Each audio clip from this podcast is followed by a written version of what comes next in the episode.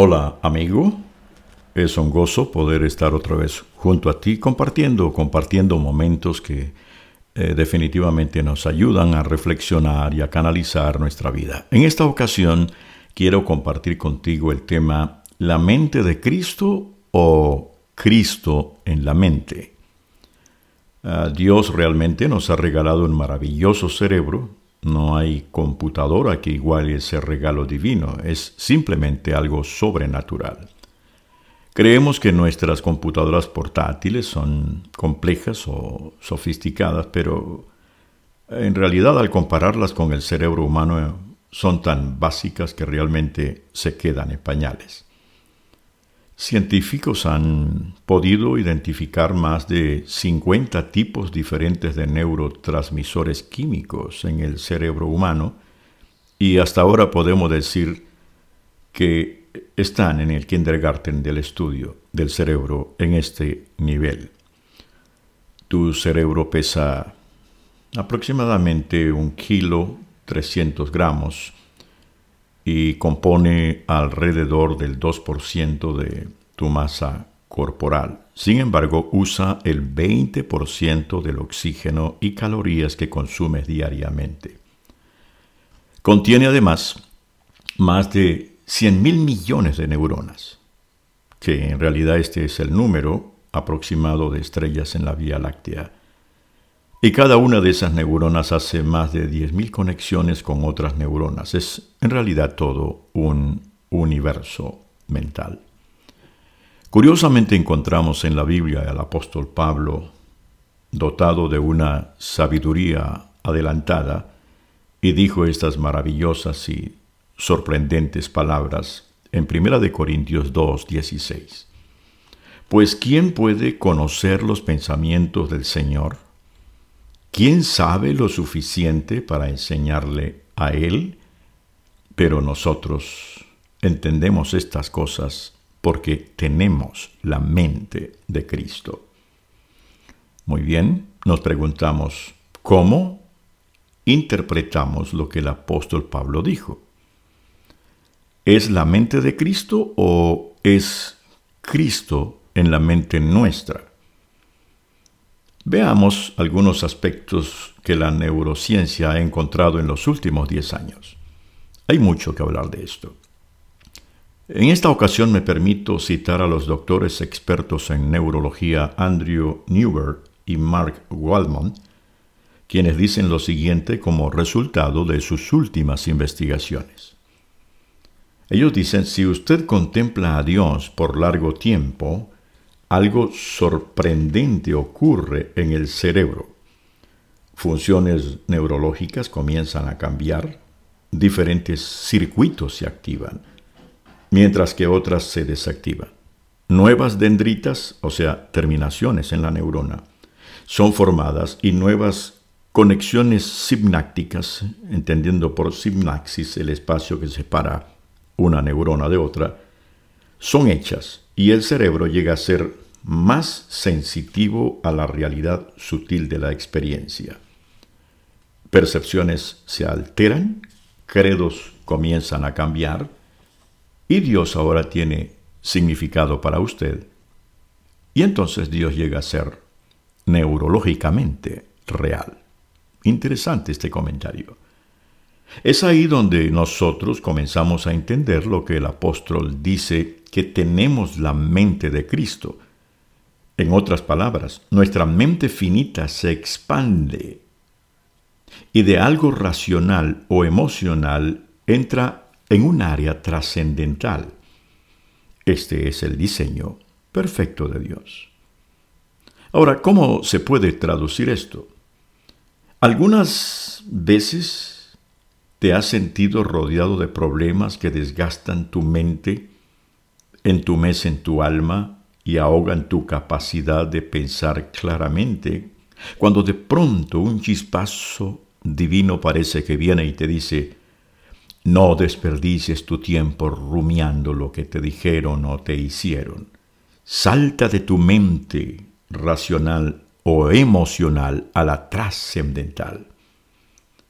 Entras en esa dimensión y algo revitaliza tu espíritu y comienzas a pensar en cosas de eternidad. Vibra tu espíritu en la búsqueda del espíritu divino. Tu mente se expande y entras en una dimensión nueva y diferente. ¿Qué sucedió? Cristo en tu mente te llevó a la hermosa oportunidad de tener la mente de Cristo. Los doctores Newber y Mark Wallman dicen también lo siguiente que ellos han encontrado en sus investigaciones. Dicen, cito las palabras de ellos, el cerebro humano ha sido especialmente construido para percibir y generar realidades espirituales. Nuestro cerebro usa la lógica, la razón, la intuición, la imaginación y la emoción para integrar a Dios y el universo dentro de un complejo sistema de valores personales, conductas y credos. Fin de la cita. Claro que sí, esa es la mente de Cristo en nosotros. Es por eso que encontramos en Isaías 26.3 este verso que dice, Tú guardarás en completa paz aquel cuyo pensamiento en ti persevera. Y el apóstol Pablo, escribiéndole a la iglesia de Filipos en Filipenses 4.8, dice, concéntrense en todo lo que es verdadero, todo lo honorable, todo lo justo, todo lo puro, todo lo bello y todo lo admirable. Piensen en esas cosas excelentes y dignas de alabanza. Esta realidad, amigo, amiga, afecta tu cerebro para bien o para mal. Te muestra si eres tú o es Dios quien toca tu mente. Los doctores Newberg y Wallman dicen también en su libro Cómo Dios cambia el cerebro, cito, Si un credo en Dios te produce confort y seguridad, entonces Dios enriquecerá tu vida. Pero si usted ve a Dios como una divinidad que trata de castigarte o vengarse, quien da justificación por dar dolor y quebranto a otros, tal credo puede realmente dañar tu cerebro a la vez que te motiva a actuar socialmente en maneras destructivas, porque el cerebro humano parece tener dificultades en separar fantasías de hechos reales. Fin de la cita.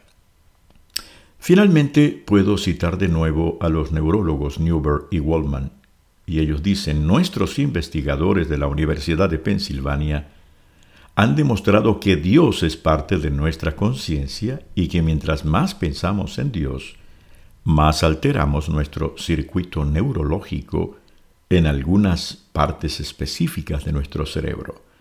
Esa es la razón por la que decimos que Dios puede cambiar tu cerebro. Fin de las citas del Dr. Newberg y Wallman. Yo agregaría que esa es la razón por la que Dios ha decidido cambiar mi cerebro negativo por el cerebro de Cristo.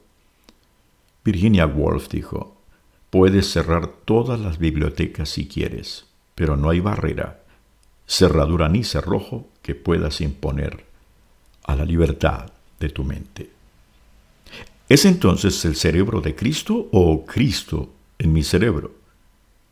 Los dos. Cristo en mi cerebro, cuando dejo que Él inunde mi cerebro con sus promesas, termina tomando mi cerebro y reemplazándolo por el de Él. Es allí donde se opera una transformación de vida. Nuevamente citando al apóstol Pablo, recordemos lo que dijo en Romanos 12, 1 y 2. Por lo tanto, amados hermanos, les ruego que entreguen su cuerpo a Cristo por todo lo que Él ha hecho a favor de ustedes. Que sea un sacrificio vivo y santo, la clase de sacrificio que a Él le agrada. Esa es la verdadera forma de adorarlo. No imiten las conductas ni las costumbres de este mundo.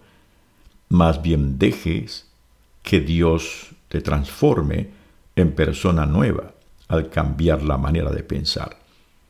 Entonces aprenderán a conocer la voluntad de Dios para ustedes, la cual es buena, agradable y perfecta. notemos que la transformación de nuestra vida, según el apóstol Pablo, se opera en la forma de pensar.